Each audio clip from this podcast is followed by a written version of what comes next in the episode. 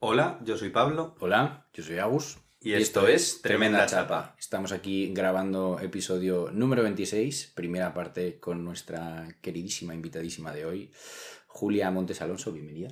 Muchas gracias por la invitación. Estoy muy feliz de estar hoy aquí. Genial. Nosotros también de que estés aquí. Para quien nos esté escuchando, esta es la primera parte con Julia y la semana que viene y la siguiente, pues tenéis las con- correspondientes.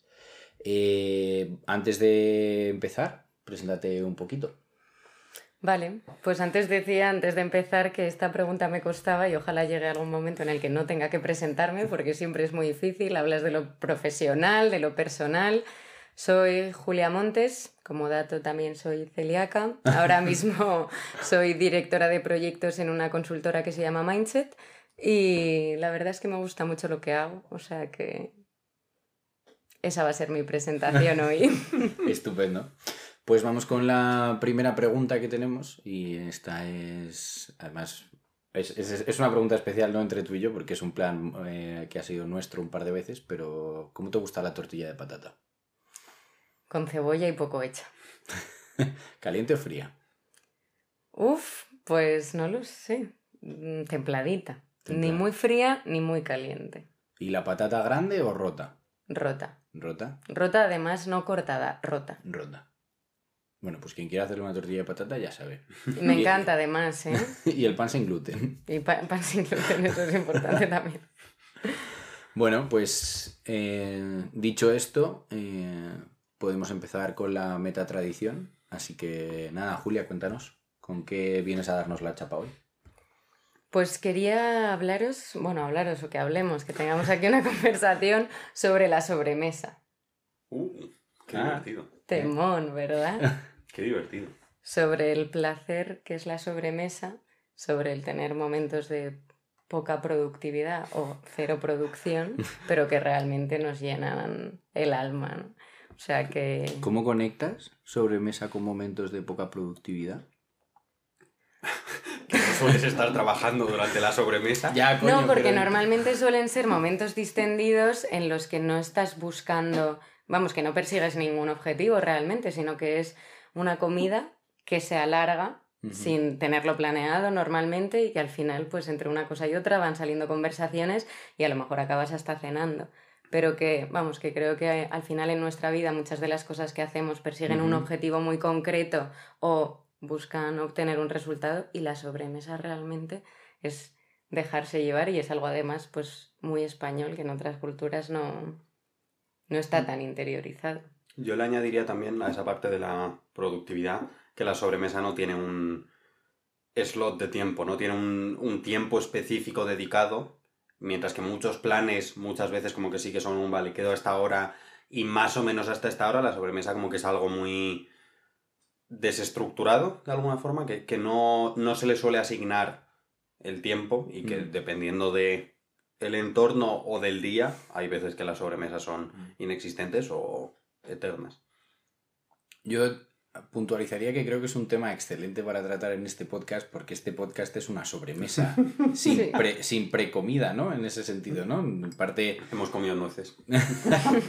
en, en- en parte este podcast surge porque Pablo y yo somos los típicos turras que alargan las sobremesas de la comida hasta después de la cena, ¿no? Porque hilamos con un tema, empezamos con otro, conectamos, no sé qué, bim, bim, bim, bim, bim, bim, y es muy, es muy de este podcast, ¿no? Entonces cualquiera que nos esté escuchando es un poco la idea, ¿no? De estás de sobremesa con tus colegas o estás de viernes por la noche tomándote una cerve, ese es un poco el mood.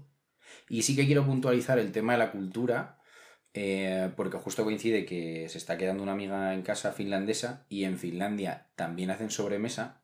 Lo que pasa es que ayer nos pasó algo muy curioso después de cenar, que terminamos de cenar y eh, mi madre, mi hermano y yo nos quedamos hablando y eh, ella se, nos miró así, fue como en plan de, ¿quieres un té o algo? Y dice, bueno, depende, si nos vamos a quedar hablando, sí, ¿no? Como que en Finlandia la sobremesa, y el recuerdo que tengo yo de cuando vivía ahí es que la sobremesa va es tomarse un café después de comer, ¿no? Y entonces ahí te tomas el café y ahí ya hablas. No sé cómo será en todo Finlandia, pero yo recuerdo de la familia que me acogió que prácticamente comíamos en silencio y luego se hacía, se preguntaba si querías café y entonces si querías café se hablaba mientras te tomabas el café. No era como Era el momento de conversación. el momento de conversar, el momento de la sobremesa lo inauguraba el café cuando en España el momento de sobremesa sí que es verdad Es que- alargar la conversación de la total, comida. total, total. Pero bueno, cuéntanos un poco por dónde todo, todo eso que traes ahí apuntado, que es tan tú, eh, ¿por dónde quieres empezar? Pues a ver, o sea, sobre todo cuando pensé en qué tema podía traer hoy para hablar aquí, estaba pensando en que normalmente cuando tenemos una fuente de dolor, por ejemplo, siempre buscamos la causa, pero con las fuentes de placer no tanto.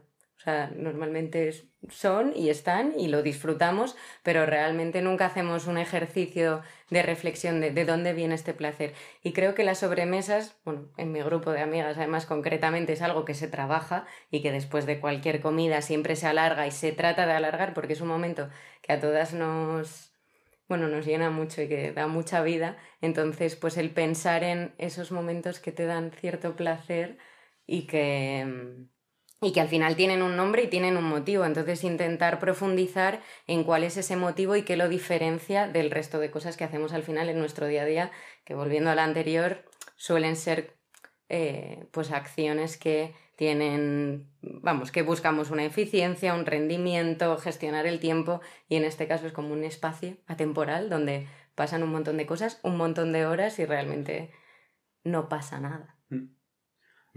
Yo diría que igual soy yo porque soy el ilusionado de intentar analizar cosas, que yo el...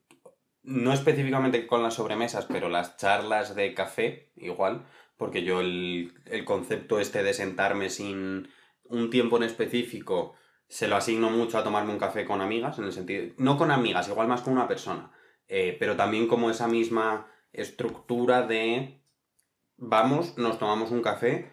Em, además, antes con bastantes amigas lo hacíamos mucho en la central de Callao, que tenía una. Era un, bueno, la librería La Central, que tenía una zona de cafetería en el centro y como que es un sitio muy, muy tranquilo. Ahora se han cambiado de edificio, así que ya no es ese mismo sitio. Y el vamos, quedamos, nos tomamos un café y no hay una estructura específica de qué, qué plan hay después o qué plan hay en ese momento y unas cuantas veces íbamos ahí porque además la cafetería también tenía menú del día, íbamos por la mañana y como que luego comíamos y luego nos tomábamos otro café y como que era un poco plan de día sin estructura.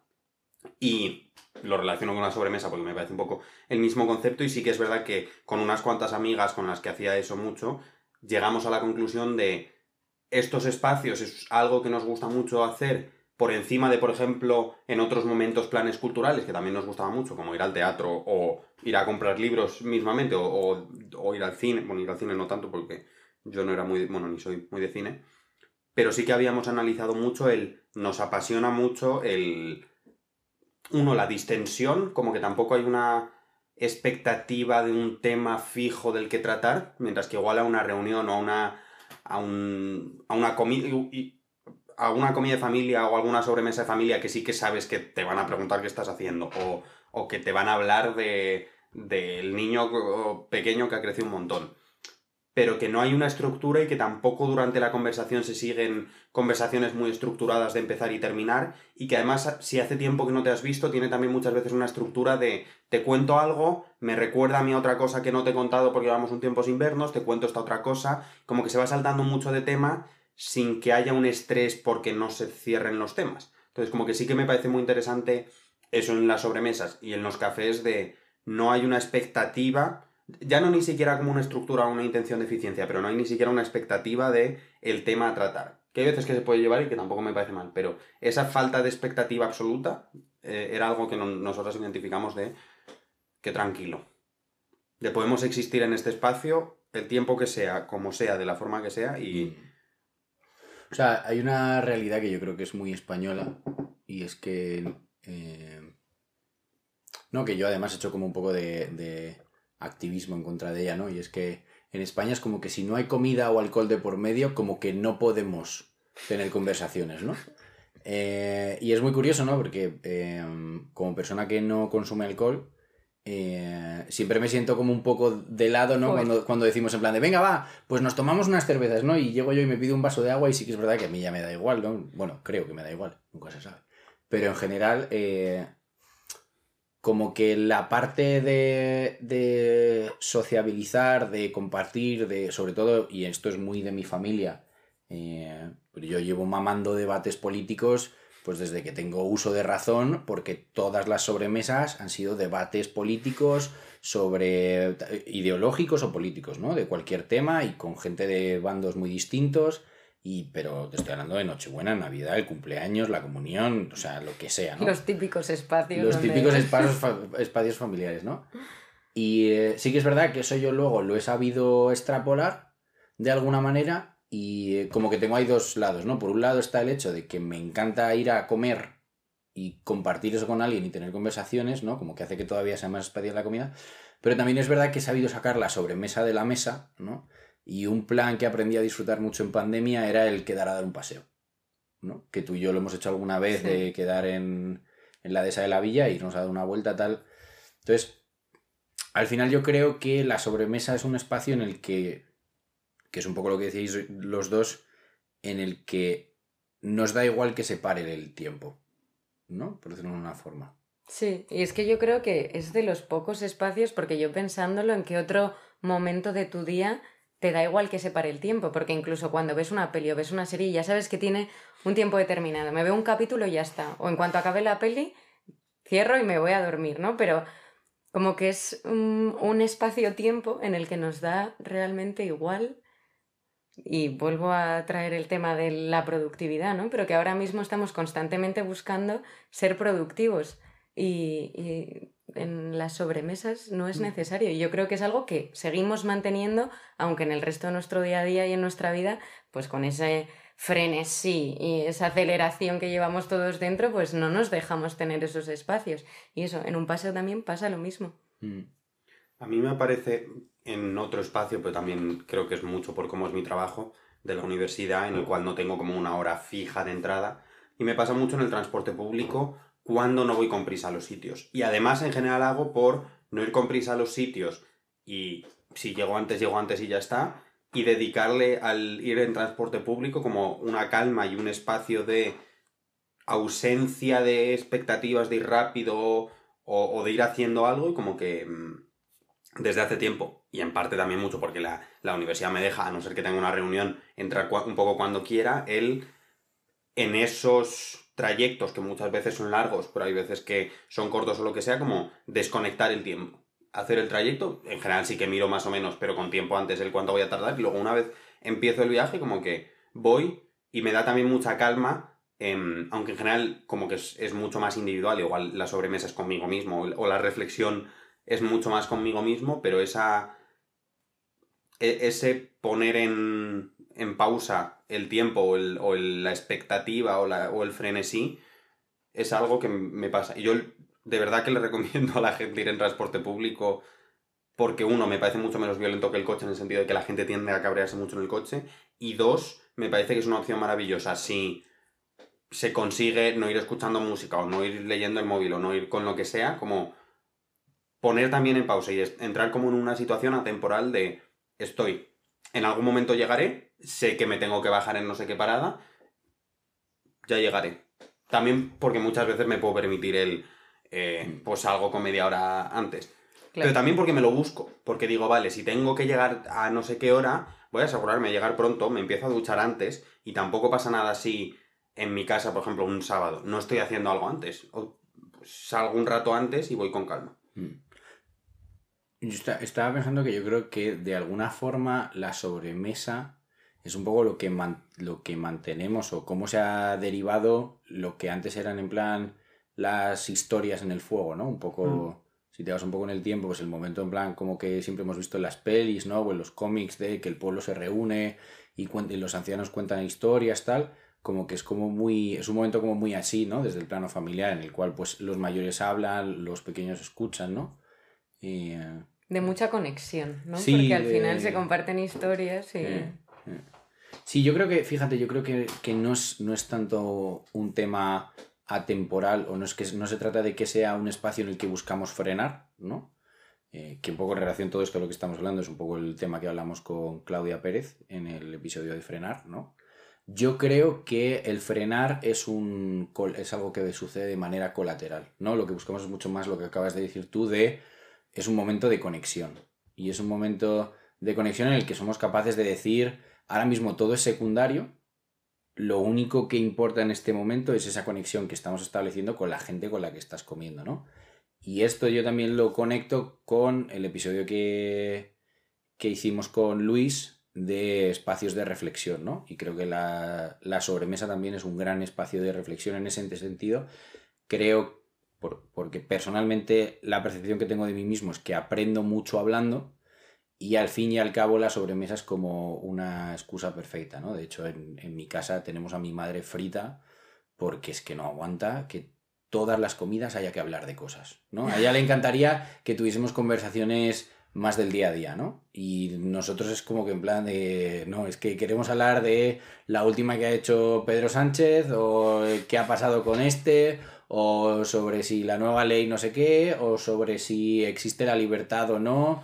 Como que somos mucho más, pues eso, muy, muy chapas, ¿no? Tenéis sobremesas intensas, desde sí, luego. No, no. Y con debate y con discusión y eh, y, yo recuerdo momentos de mi familia gritándose en la, en, la sobremesa, ¿no? Que luego al día siguiente te da igual, ¿no? Iba a decir que son espacios bastante seguros como para dar tu opinión, pero... o sea, es, un espacio seguro en el sentido de que, y esto es muy curioso de la familia y es algo que a mí me ha costado mucho entender, y esto se lo agradezco a mi padre que haya machacado, y es que em, si tú discutes con alguien en, en familia, ¿no? por lo menos en la mía, como te vas a seguir viendo, esa discusión se acaba quitando, ¿no? Que es un poco lo que nos pasaba a nosotros en la uni, ¿no? Sí. Eh, Julia y yo hemos estudiado juntos y por la carrera que teníamos pasábamos mogollón de tiempo con la gente de nuestra clase discutiendo y entrando, ¿no? Y entonces al final el roce hace el cariño que yo lo llevaría más bien a un el roce acaba eh, limando problemas que han surgido, ¿no? Porque como te acabas viendo es mucho más gestionable que esa relación se vuelva a generar, ¿no? Y es algo que yo he visto muy, en las sobremesas de mi familia, ¿no? De hecho, hay gente de mi familia con la cual yo he dejado de hablarme y he vuelto a hablarme, ¿no? No de manera voluntaria, simplemente pues ha surgido así y dices, joder, pero si yo ahora me llevo genial con esta persona y hace dos años es que le habría escupido casi. Que no, pero... A mí me ha parecido interesante lo del tema de espacio seguro porque yo las sobremesas en familia, en familia extendida, no las... O ya no solo en familia extendida, pero las sobremesas en espacios en los que se tratan temas políticos en general, que supongo que por eso él nos habla de política en la mesa, eh, no la relaciono nada con un espacio seguro, porque me parecen que tienen un potencial de escalar algo muy violento, sobre todo si le añades alcohol a, a la sobremesa o a la comida o al, después de unos vinos, unos chupitos, un no sé qué, eh, una, una copa o lo que sea. Yo los recuerdo y los he seguido viviendo muchas veces, como espacios con un potencial violento. No violento en el sentido de eh, que alguien amenace a otro, pero el... Incómodo. sí, el tema de los gritos o de las conversaciones, que igual aquí me estoy yendo un poco de tema, lo voy a tocar un poco por encima de las conversaciones eh, muy intensas a la forma, en la forma de hablar, no, no en el sentido de que la conversación sea profunda o que el tema a tratar sea un tema complejo, sino en la forma de tratarlo,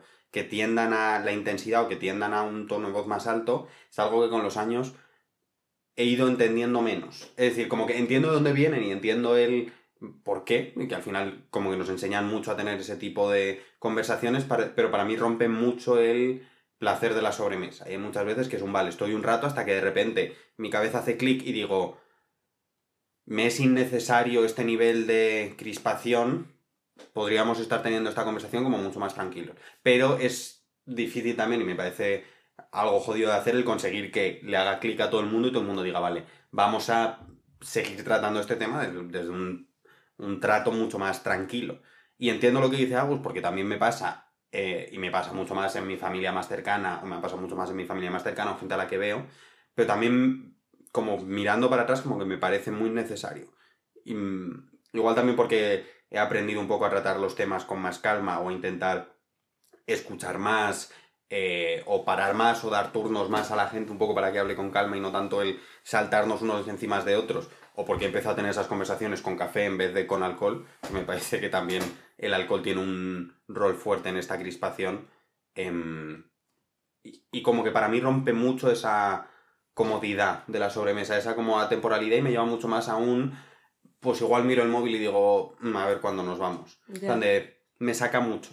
A mí me sorprende la verdad que estoy sacando esa parte negativa de la sobremesa, que obviamente también la tiene, ¿no? Al final tiene esas dos caras de la moneda, pero claro, yo eso lo he entendido siempre más como discusión o como debate, ni siquiera lo he marcado dentro de lo que para mí es una sobremesa, porque siempre la sobremesa para mí tiene connotación positiva. Entonces es hablar de todo y no hablar de nada y saltar de un tema y luego ir a otro. Y ya cuando entramos en un debate, ya sea político, ideológico, lo que sea, ya es como que ya para mí deja de ser una sobremesa y empieza a ser o debate o discusión u otra cosa. Y entonces también yo por lo menos prefiero evitarlo. Sí, sí que es verdad que si yo lo pienso como que puedo hacer una clara distinción en las sobremesas, ¿no? Eh, por ejemplo, si lo pienso en mi familia, eh, sí que es verdad que es que somos una familia como muy intensa, ¿no? Eh, recuerdo eh, cuando se murió mi tía abuela, que estábamos de sobremesa, pues a lo mejor 60 personas, y me acuerdo perfectamente que los de la mesa al lado se acercaron a preguntarnos qué estábamos celebrando, ¿no? Entonces, quizás sea un poco por el formato de persona y el formato social en el que te has criado, ¿no? Eh, que nosotros cuando discutimos es súper intenso, pero también cuando estamos en plan holgorio es como súper intenso también, ¿no? Eh, yo que conozco a la familia de Julia, eh, pues yo me imagino eh, a la familia de Julia en una Navidad de, las, de mi familia y a lo mejor se van al coche, se va- cuando se están volviendo a casa van pensando, esta familia está loca. O sea, esto, esto no puede estar bien. Hay que traer un psicólogo y hay que diagnosticarlos a todos, ¿no? Eh, entonces, en ese sentido, como que esa intensidad, ¿no? Eh, de cómo vivir las cosas que, es lo que puede llevar a que una, sobre, una conversación sobre política sea mucho más heavy o sea algo mucho más light, ¿no? Y luego, por otro lado, y esto es más cualidad mía y con lo que estado durante un tiempo en conflicto, ¿no? Y ahora lo llevo mucho mejor, es el hecho de, joder, es que a mí me gustan las cosas intensas en el sentido de me gusta vivir el momento, me gusta tener conversaciones que me dejan a mí con la sensación de decir, jo, tío, qué guay, he aprendido un huevo. O qué, conversa qué conversación tan interesante, ¿no? No un poco... ¿Productivo? No, no buscando. O sea, sí que se podría ver desde un punto de vista productivo, ¿no? Pero. Pero es que hay un disfrute, ¿no? Igual que tú disfrutas tu sobremesa no hablando de nada, yo disfruto mi sobremesa hablando de todo, ¿no? Entonces, un poco ahí a lo mejor tenemos una diferencia un poco de, de percepción o de. o de de visión, ¿no? Está la gente que le gusta salir de fiesta a beber y a emborracharse y acabar en las esquinas eh, rabando, o como alguna amiga que tenemos Pablo y yo haciendo striptease en una señal de tráfico, eh, Arachi. No era striptease, no era striptease. no, no era un striptease, pero bueno. Eh, y luego estoy yo, que a mí lo que me gusta es salir a bailar y no beber alcohol, ¿no? O sea, pues al final cada uno, salir de fiesta puede tener el mismo sentido para todo el mundo, pero en realidad cada uno lo vive de una forma completamente distinta, ¿no? Yo creo que con las sobremesas pasa un poco lo mismo. A mí me produce interés el qué hablas en tus sobremesas, porque yo soy completamente como Agus, o, o peor, en el sentido de que mis sobremesas y mis charlas de esto muchísimas veces nos ponemos a hacer lo que yo llamo conspirar, que es como hacer reflexiones sobre temas políticos intentando llegar como a perspectivas que igual no hemos escuchado. No, no es de un punto de vista hiperproductivo, es decir, como que igual la conclusión a la que llegamos decimos esto es una fumada del copón, pero como que sí que tienden mucho a esa reflexión intensa. Yo salgo de fiesta a hablar con gente que no tiene nada de sentido, por eso no salgo de fiesta. chapa. No salgo de fiesta porque nadie me aguanta de fiesta, porque ni quiero beber y solo quiero hablar, entonces para eso me quedo en mi casa. Pues sí, es que los temas que trato en las sobremesas es que son súper diversos, o sea, tampoco podría listarlos porque realmente, o sea, se pueden hablar de cotilleos, de intereses, de he visto en el teatro esto que me ha recordado a... Bueno, que al final se van conectando temas que a priori podrían llegar a ser incluso inconexos, pero creo que en general nunca nunca acaban en temas que puedan generar un conflicto, ¿no? Que son más, pues eso, livianos de disfrute, que no, Mm. que no hay confronta- confrontación entre las partes que estamos ahí en la mesa, sino que Mm. Al final, sobre todo, buscamos reírnos. A lo mejor tiene que ver un poco con que la gente con la que haces sobremesas eh, fuera de la familia, ¿no? Suele ser gente que a lo mejor escoges de una manera más afín, ¿no? Sí. Porque yo, por ejemplo, pienso en alguna sobremesa que hemos hecho en, en casa de. en Asturias, en casa de Fer, yo con sus amigos. Y esas sobremesas, a pesar de que es gente más de mi edad, no como mis colegas, esas sobremesas ha habido debate muy intenso, ¿no? O incluso conflictivo, podríamos llegar a decir, ¿no? Eh, entonces, en ese sentido, cuando te juntas con gente más afín, o sea, yo no me imagino en una sobremesa discutiendo con Julia. No, Porque vamos en la vida. en la vida, ¿no? Como que en ese sentido como que gestionamos muy bien. Pero sin embargo con Pablo sí que me puedo imaginar discutiendo en algunos temas y en otros temas me puedo imaginar, pues como dice él, conspirando, ¿no?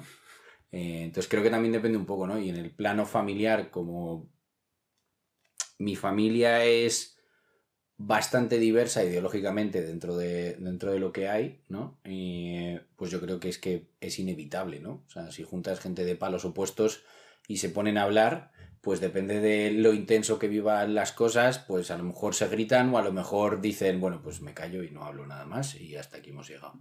Que es un poco lo que hacía, lo que hace mi abuelo, ¿no? Que mi abuelo coge y se calla dice, no voy a entrar. Y ya está. A mí yo creo que lo que me pasa en, en plan de cuando has dicho temas que no pueden llevar a conflictos, y es el porque yo digo que estoy demasiado metido en política, que analizo demasiado todo. En el sentido de un tema de un cotilleo, a mí me salta a la cabeza un... Ah, mira qué curioso esta dinámica que tienen en la relación parecida a no sé qué. En plan de como que mi cabeza va a 8000 por hora pensando en todo y buscando la politización absolutamente todo. Entonces como que igual soy el pesado que politiza todo, probablemente lo soy. Lo siento, amigas que me aguantáis. Yo lo disfruto mucho. No, no te aguantamos, Pablo, te, te sufrimos. Que parece lo mismo, pero no lo es. Yo ya entiendo por qué tenéis este podcast. Sí, no, es, es, es verdad que es algo como muy, muy nuestro en ese sentido, ¿no? Es, es- pues es que si yo tenía que montar un podcast con alguien tenía que ser con Pablo. Entonces, bueno, pues, pues al final un poco, un poco va, va en esta línea, ¿no? Y cualquiera que nos conozca, yo creo que, sobre todo la gente de CIS, que es la ONG esta de la que siempre mencionamos, yo creo que cuando les dijimos, vamos a tener un podcast, yo creo que nadie dijo en plan de, uy, Pablo y Agus en un podcast, pero si no me pega nada, ¿no? O sea, yo creo que fue como en plan de, bueno, en algún momento tenían que decidir torturar al resto del planeta de forma unida, ¿no? Entonces, bueno. O darles la opción de solo ser torturados cuando quieren. Es Cuando decir, quieren. escuchando el podcast Mm. o viniendo aquí. Sí. Pero es verdad que hay gente que, ag- que agradece estas turras. Alguna vez nos, a mí me ha llegado alguna persona que me ha escrito en plan de, jo, tío, tal, eh, el otro día estuve limpiando mi casa y os puse y se me hizo mucho más ameno. O, jo, la verdad es que los viajes... No sé si describiría esto como ameno. Los viajes Es que... una sobremesa, es un concepto de sobremesa vuestro. Claro, entonces, pues yo qué sé, viajes en coche o tal, pues la sensación. eh, y yo creo que un poco lo que buscamos es la sensación de. Eh, como si estuvieses aquí sentado con nosotros tomándote algo, ¿no? Que no puedas hablar.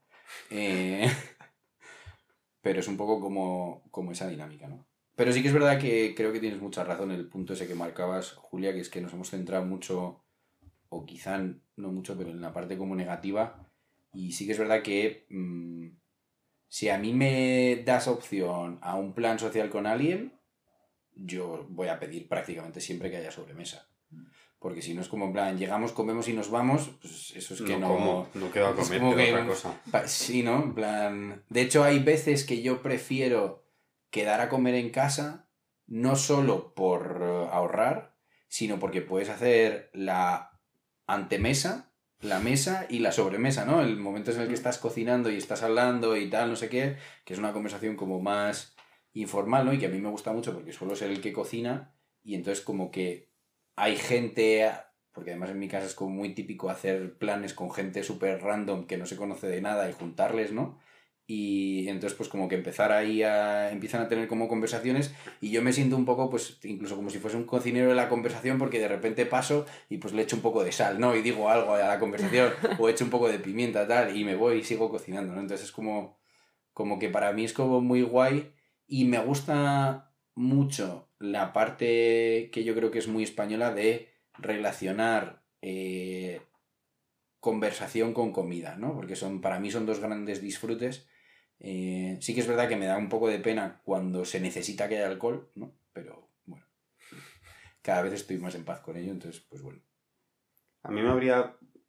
Creo que sí que hemos tratado una parte positiva igual más al principio, pero me habría gustado también entrar un poco en la parte de la creación de comunidad y como el rol que tienen las sobremesas en desarrollar vínculos y en desarrollar ciertas cosas, igual de una forma más informal, porque es verdad que muchos vínculos se desarrollan mucho uno a uno o en espacios algo más vulnerables, pero como que se normaliza mucho una participación variable y me parece como un, algo que podríamos haber entrado más, no me voy a meter ahora porque llevamos un buen rato hablando, pero como que me parece algo muy positivo, es esa parte de creación de comunidad y de encontrar un espacio en el que la gente pueda fluir eh, de forma cómoda y que pueda participar de forma medianamente cómoda y sin el estrés igual de estamos de uno a uno, tiene que ser una conversación intensa, sino un, pues participamos y si te apetece más decir más ese día, dices más y si te apetece más ver ese día, pues ves más, escuchas más y, no hay tanta, tanta expectativa de participación todo el rato. Y como que me parece un, un- una parte muy importante de las comunidades en general, el, el tener espacios informales en común eh, sin expectativas específicas de tema o de tiempo o de, o de cosas. Yo diría que antes de pedir la cuenta, eh, eh, no sé si hay algo con lo que quieras cerrar o algo con lo que te quedes o algo que, así un poco de las sobremesas que sea para ti como muy, muy tuyo. A ver, para mí muy mío, que es verdad que a raíz de esta conversación pues he visto que a lo mejor no es el estándar de todo el mundo, pero es que sí que son momentos eso, en el que se genera mucho vínculo con la gente, lo que decías, y luego que son momentos de placer y de, bueno, lo que hablabais de frenar en el otro podcast, en el otro episodio, pues es un momento también de frenar y de compartir con gente y sobre todo que, bueno, que todo el mundo puede participar en la medida que quiera, que eso yo creo que también siempre es algo muy positivo. O sea que me quedaría con eso. Cuenta. Pues dicho esto, que, que- que nos traigan la cuenta, por favor. Eh, tremenda chapa, Julia. Sí. Para quien nos esté escuchando, este ha sido el episodio número 26, primera parte, con nuestra querida Julia Montes Alonso. Tendréis la semana que viene y la siguiente, segundas y terceras. Y nada, dicho esto, Besitos.